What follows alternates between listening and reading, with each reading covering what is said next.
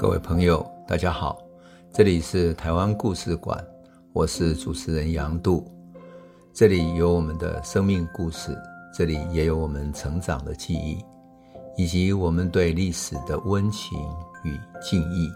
欢迎您收听。各位朋友，大家好。我们了解历史啊，总是很容易就一个事件一个事件的谈。可是许多事件本身呢，这是连串的。也就是说，很多历史事件在发生的当下是因应它当时的社会现实。可是往前追溯，你会看到它的历史因缘，而那个历史因缘又是那么的长久哈，它不是单一的。而是跟整个台湾的开拓史是有关的。那这一集我们就要来讲一个有趣的故事。这个有趣的故事呢，是讲竹林事件。当然，我们会从最有趣的一个点开始谈起，那就是二二八事件的时候，最有名的台中反抗的领导者谢雪红，他的大逃亡开始谈起。二二八事件的时候。谢雪红在台中这里组织了武装的对抗队伍，后来因为国军上岸之后一路扫荡，所以谢雪红就逃入了埔里那边，最后从埔里那边往山区逃走，最后呢，他逃到哪里？逃到竹林，最后从嘉义梅山那一带跑掉了，逃出来。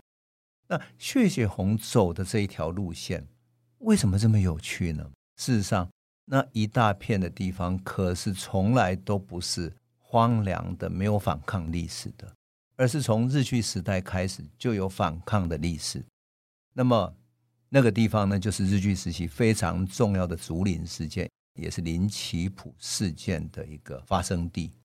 我们有讲到，一九一一年辛亥革命的时候，台湾开始了许多抗日的活动。那么，至上最重要的是什么？最重要是，日本在台湾实施资本主义化之后，土地所有权开始归属，开始划归，对不对？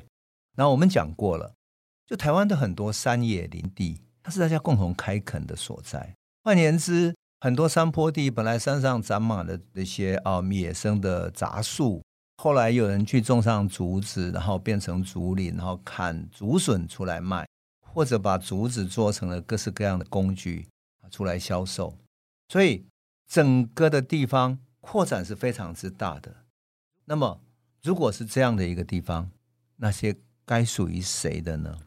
所以啊，我们要讲的就是一九一二年的时候，哈，那里发生了一场林奇普事件。它曾经是台湾农民武装抗日运动的起点。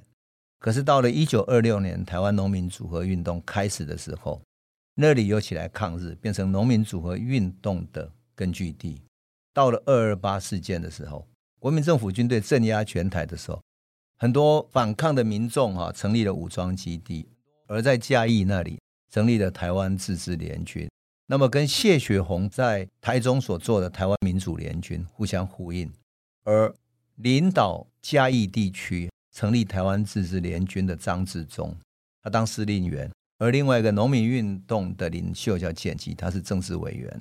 也就是政治联军的最高领导人。那这里呢，曾经是当时反抗者想要建立的一个基地，人们称之为小梅基地。对，在警备总部的登记里面叫小梅基地。谁能够想象得到，这里贯穿了四五十年的历史，就是从武装抗日到农民运动到二二八，一直到要建立小梅的武装对抗基地，是这样的一个连串下来的故事。而这个连串的故事呢，跟日本的资本主义化是有关系的。那这怎么开始谈起呢？我们就从日本的资本主义化怎么去整理这些土地，然后这些土地怎么变成对人民的剥削，从而形成了反抗。这整个历史是连接在一起的。好，我们讲的谢雪红当年流亡以及曾经建立整个基地有多大呢？他是从台中这边，当时日本时代叫台中州的竹山。就现在的南投那边的山哈，竹山那里一直连接到嘉义的梅山的整个地区，那整个山区都是占地有多辽阔呢？总面积大概一万五千六百多甲，一万五千六百多甲，你看有多大？那当地的民众是在康熙年间从福建移民过来了，经过好几代人的开垦种植，它本来可能都很多杂树林，结果开垦种植之后，他们的竹林不断的扩散蔓延。我们都知道竹子是很容易蔓延成长的，所以整个地方密生着占地广阔的竹林。那当地的民众会结伴入山，共同分享竹林里面的资源，去挖竹子，然后把竹子砍下来，然后带到山下来编织成为各种各样的器具。生活的器具、竹篓子，乃至于农具等等的，所以长期以来，当地的民众认为是大家共有的财产，它不属于谁。但这整片竹林就是我们共同生存的所在。你想，一万多甲的地，哪有一个人可以说他想要全部拥有？当然是大家一起共同拥有的。那么，日本殖民政府实施资本主义化之后，这个土地就开始丈量了。那开发山地林业之后，慢慢就改变了，就要开始去登记。结果这个地方呢，没有人去登记。那日本也很有意思，他在整理这些土地的时候，发现这些土地没有人所有。然后呢，土地不是很清楚的这种所有权不清楚的，他就叫他隐田，然后政府就全部收归国有了。收归国有的这些土地呢，有些地方是可以耕作的，有些地方还不错，甚至于是很好的水田，他就发配给他们的退休官吏，他们叫官有地服下。这个引起了另外一个反抗。我们在另外讲农民运动的时候会来谈到它，但是呢，开发山地林业，这确实是日本资本主义化非常重要的一环。为什么？因为日本人发现说，台湾在平地那边哈，就是汉人所开垦的，基本上属于西部平原的平地居多。可是台湾的整个山地，特别是中央山脉，台湾主要是中央山脉，还有东海岸山脉，这以降的所有这些山林地太广阔了，而这些所有森林资源如果好好开发的话，那么它就是台湾最好最大的资源。可是你去问汉人也不知道，那日本殖民政府要怎么进去呢？所以日本就后来就派了很多人类学者哈，像比如说那些做很多原住民调查的田野资料，后来变成台湾的中研院一些人类学研究机构很重要的资料，就是在日本这个时候调查的。那日本人为什么要调查？就是要调查台湾的山地林业有多少资源。可是汉人并不清楚啊，谁都不清楚啊。最清楚的是谁？是原住民族，无论是中央山脉这边的泰雅，或者嗯排湾等等的，就是原住民族在这些山地林业里面活动，所以就派了很多人类学者进去做人种的文化的语言的这些调查。所以啊，这就是一个我们常常说哈。帝国主义对于第三世界的侵略，往往用人类学当开始，因为人类学开始研究之后，就知道资源在哪里，然后开始进去了。好，学者进来了，传教士进来了，然后枪炮弹药、军队就进来侵占了，因为他知道资源在哪里，所以他就侵占那个最重要的。日本对台湾当然也是一样嘛。那么，一九零八年的时候，哈。日本人开始把这个我们刚刚讲到的竹林这一带，从竹山到梅山这后中间，就是等于嘉义到台中中间后山的这整个林业开始进行调查。他发现这一带一万五千多甲的那些大土地要怎么办呢？他就要他们说：你们能够去登记的，你们拿不出登记的，这全部都收归为公有地。那由于这些本来是民众在生活的嘛，所以。日本政府采取了两面的手法，哈，他第一个宣告说，你民众没有土地所有权嘛，所以我可以继续让你们来使用，但是呢，为了保护繁殖跟经济的利用，你必须在我们官方的主导之下去使用，这是第一个。第二个呢，我们为了利用在地的这些资源，决定在这里设一个纸浆工厂。那这个纸浆工厂呢，我们决定交给日本的山林株式会社，这个日本的大公司来开发。于是，日本的这个山林株式会社哈，就在这里设了一个合资公司，叫做山林制纸厂，准备在这里造纸，利用它的竹林来造纸。那造纸厂就在警察日本警察的强权的庇护底下，开始进占山地，并且大举采伐竹林。可是这就麻烦了，为什么？因为这些竹林赖以为生的住民有多少？有五千五百多户，大概两万多人，大家无以为生啊，生活陷入困境以后怎么办？于是他们就跟总督府的林野调查会提出抗议，说希望你土地能够把它放领给我们以前就具有生产关系的这些附近的居民嘛，对不对？可是呢，为了敷衍他们哈，日本的这个林野调查会就跟当地的一些御用绅士说，本地人哈本来就可以进入山林里面采伐，所以他生计困难本来就不存在问题，当做说不存在这样的问题，然后大家求告无门。一九一一年的时候，山林公司就跟总督府建立了契约。那在嘉义厅的辖内啊，纵贯铁路那边设立了一个造纸工厂，开始开办企业。整个社会的矛盾就趋于尖锐了。因为你在采伐的林木，你要去造纸浆的，就是我们生存的根据所在啊。你一占领都当成是你三林公司的私有土地，那我们怎么生存呢？民怨慢慢在爆发的边缘。这个时候。会在等待什么？等待一个点火的人。我们都知道，在中国传统的民间社会，真正点火的人往往是什么？往往是民间的领导者。而民间的领导者，一般来讲，如果不是士绅知识分子，要不然就是什么？叫是庙宇里面的神道色彩的住持、和尚、道士、算命的人等等。所以在抗日里面，很多很重要的人物都是来自于寺庙，像比如说西来庵事件的于清芳。好。那么在竹林事件里面，就是一个叫刘干的人。当然，我要附带讲一下这里哈，因为我们在讲故事，我就非常很想附带讲一下。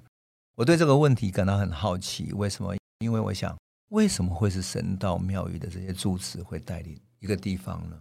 你想，正如同很多移民社会，它会聚集成庙宇，而庙宇又是大家公众活动的中心、信仰的中心。所以你看，鹿港的龙山寺。然后天后宫，或者是台北的龙山寺，也是一样，就是地方上大家聚集的所在。而聚集在这个地方呢，一个庙宇的住持者会什么？会听到很多来自民间的讯息，哪里有民怨，哪里有不满，或者哪里有困苦，他用庙宇的力量去帮助他们，去结合他们。所以这些庙宇的人，像是地方上的士绅，是领导者，又是一个什么？又是困苦者的心理智商师一样。他心里有什么困苦，家里有什么困境，都会来到庙宇里面求神拜佛。所以这些神道人物往往成为民怨民心真正的接收者。所以他们了解人性，了解民间的疾苦。最后，在民间的民怨沸腾起来之后，他们往往会成为带领者。那么，在这个事件里面，竹林事件里面，刘乾就是这样的一个人。刘乾他是住在南投沙连堡的一个嗯，叫做姜子寮庄的人。姜子寮其实就是当地有很多那种野生的山羌哈，就现在南投鹿谷那边。他家境本来很清寒，靠着占卜为生，地方上他也很受敬重。虽然他曾经被日本警察侮辱，没收了他那种占卜的工具，所以对日本的欺负庄人很恨他，很恨哈。后来为了闪避日本人，他住到大安山里面去拜佛。有时候他会下山去到信徒的家里面去传佛、宣传神佛的信仰，这样子。结果呢，在南投厅大坑庄中心仑有一个居民叫林启珍，他平常是依靠采竹木啊经营制纸业为生的。到了一九一零年四月。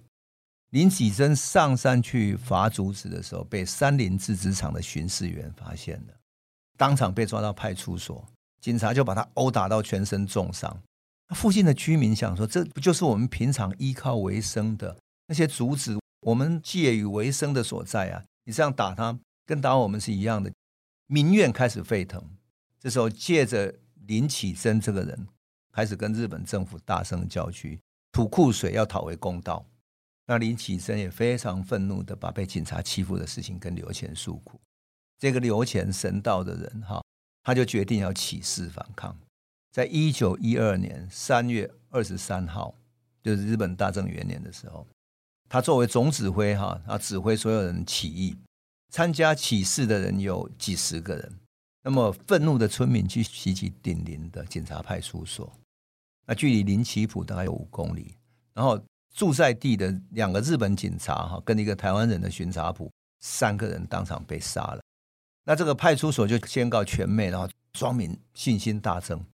于是刘干想要乘胜追击，立刻去袭击林奇普的一个警察的办公厅。然后另外一队人呢就直奔林奇普，然后开始去攻打，这样。结果这些没有组织、没有训练起义的庄民哈，还没有到达林奇普的时候，有另外一个庄人发现说，日本的武力已经开始集结了，而且他们的那种枪支啊、弹药等等非常的充沛，千万要小心这样。这时候他们知道说，糟糕了，武力对比太悬殊了，于是他们决定说，那我们先不要去好了。因此刘显就说：“好，你们如果再站下去，你们可能会死亡，所以大家先。”逃回家中去，然后不要让他们发现你是谁。可是呢，没有用，因为在保甲制度之下，不久林奇普之定就知道说，前面那个顶林派出所警察被杀了。然后呢，很多保甲壮丁团慢慢在各地在扩散，一户一户去搜索，很多人都逃亡到山里面去了。可是没有用啊！到了三十号的时候，被捕的抗日义民总共有十二个人，当场被杀了一个人，所以。后来日本把他们逮捕之后，宣判刘显、林启珍等等等等，有八个人被判处死刑。另外呢，一个人无期徒刑，三个人有期徒刑等等的。那最反讽的是，三菱公司为了造次，然后引起这么大的冲突，去砍伐居民的贵族，可是计划整个是错误的，因为他要大量生产，而在地的贵族的产量不足。他们的纸质呢，造起来也不好，产品低劣，根本卖不出去，宣告投资失败，所以一九一四年就宣告停办了。距离发生林奇普事件去枪决这些人，才两年的时间。可是三菱这个公司没有放弃对竹林的经营，因为他知道山地林业还是有许多资源可以使用，所以他就转而投资什么？不必花什么成本的什么竹林的增值跟林相的改善。所谓竹林增值是什么呢？他就是要跟总督府申请模范竹林预约的许可，然后整个就预约发售，然后去用这样子来跟老百姓收钱。所以就这样子，整个山林继续在当地扩张。那因此这种扩张慢慢的就会形成许多的在地的矛盾冲突。那这个矛盾冲突对后来又有什么影响呢？好，我们先休息，我们等到下一集再来继续诉说了。谢谢。这里是台湾故事馆 Podcast，我们每周一、周五会固定更新新的台湾故事，请随时关注台湾故事馆粉丝页，按赞并分享。最后，我们工商放松一下，若你对本节目有兴趣，可以购买纸本的《有温度的台湾史》。更方便您阅读。本节目由中华文化永续发展基金会制作，连振东文教基金会赞助。